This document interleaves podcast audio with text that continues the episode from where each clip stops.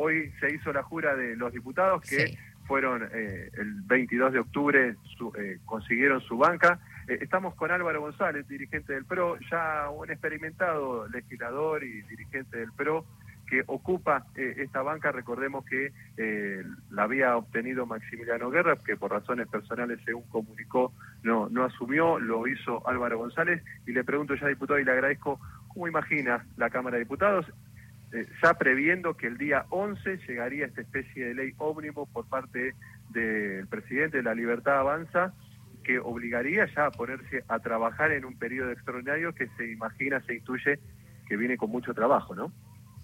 Sí, a ver, eh, buenas tardes. ¿Cómo le va? Eh, yo lo primero que me imagino, hablar de lo que no conozco, no sé, porque no, no, no vi un papel, pero sí lo que podemos hacer es mirar el escenario que tenemos hoy en la Cámara de Diputados. Cada renovación parlamentaria es una nueva conformación adentro del recinto. Esto se vio hoy muy claro. Este, hubo una decisión política de todas las fuerzas de que el presidente de la Cámara sea del partido que ganó las elecciones. Eso trae aparejado también que es un partido que en, el, en octubre, que es cuando este, se produjo la elección que fija la cantidad de legisladores que tiene cada uno de nosotros dentro del Congreso, este, marcaron 37 bancas. en un Congreso donde hay 252 bancas. Entonces, va a requerir de un trabajo político muy fino, de un trabajo político de, mucho de mucho entendimiento, de mucho de mucha conversación, porque nosotros este, no, no dejamos de ser una alternativa al modelo que le toca gobernar hoy. Entendemos, sí, que hay 50 y pico por ciento de la población que tiene la esperanza de que esto cambie. No vamos a ser un obstáculo para el cambio, pero sí vamos a hacer escuchar nuestra voz en tanto y en cuanto haya temas en los que el oficialismo pretenda que se aprueben en el Congreso. Si nosotros tenemos otra visión, así lo haremos saber. Si vos me preguntás si yo estoy de acuerdo en una ley ómnibus, te diría que ¿qué es una ley ómnibus? Mezclar un puchero, qué sé yo, meter un, pedazo de chorizo, un pelleto, qué sé yo, no. Este, una ley ómnibus que hable de reforma tributaria, de reforma, este, actualización de convenios laborales, que hable de reforma del Estado, bueno, me parece a mí que es mucho mejor que eso sea tratado cada uno de los temas con la especificidad y el rigor técnico que hay que tener para tratar esos temas, que meterlo todo atrás de una ley que pareciera ser que lo que se busca es que se apruebe una ley y después no volver nunca más en el Congreso si, encima en esa ley ómnibus viene una serie de delegaciones de facultades que son propios atributos del Congreso y vos lo vas a delegar en el Poder Ejecutivo, me parece que ahí nunca estuvimos nosotros de acuerdo en delegar atribuciones y estamos con la predisposición permanente y todo el tiempo que sea necesario para dar el, trabajo que haya que hacer para que las leyes salgan, ¿no? Si son para el bien de los argentinos, ahí nos van a encontrar. Eh, Luisa, lo dejo, el compañero lo dejo en comunicación con el diputado Álvaro González. ¿Cómo no? ¿Cómo le va, diputado? Buenas tardes. Hola. Hola, ¿me escucha? Hola, Luisa, sí. Ah, bueno, bien. Eh, bueno, usted lo describía eh, muy detalladamente. Efectivamente, va a ser un congreso muy, digamos, eh, sin mayorías, ¿no? Un, congreso donde, una cámara al menos, donde va a haber que consensuar mucho. Por un lado, veía declaraciones de La Espina que decía, bueno, vamos a acompañar porque tenemos que ser una alternativa al kirchnerismo y Federico Angelini dice sería una falta de respeto un cogobierno. Es una línea muy, muy difícil. La realidad es que integrantes en su momento de Juntos por el Cambio hoy están integrando el gobierno de Javier Milei y Álvaro. Eso como, digamos, eso favorece... también, hubo, también hubo ahí, Luisa, discúlpame que te corte. Sí, sí. Este, también hubo una explicación a esa integración de algunos, eh, nada más ni nada menos que Patricia Burri, ¿no? que fue candidata a presidenta y, era presidente del PRO. Pero también aclaró que lo hacía a título personal.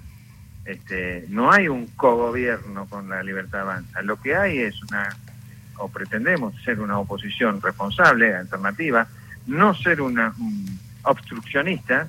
Ahora, tampoco ser complaciente desde el punto de vista que lo que a vos se te ocurra, este, este, yo te voto, porque me parece que el sistema democrático, la esencia es la posibilidad de poder discutir, y esa esencia de la discusión política para la, para la normativa es el Congreso.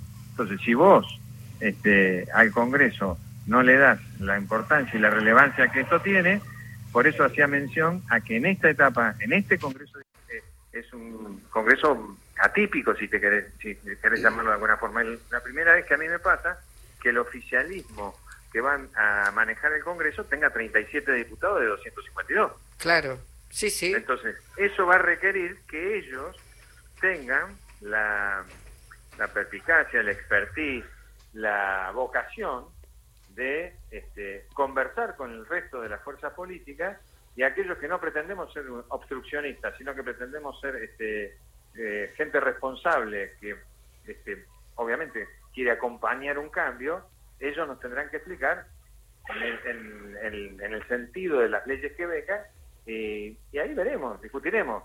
Este, yo le decía recién a tu corresponsal acá que hablar sobre lo que no conozco nunca me gustó. Entonces esperemos que lleguen los proyectos y de ahí en más vemos, nos sentamos y lo discutimos. Mm.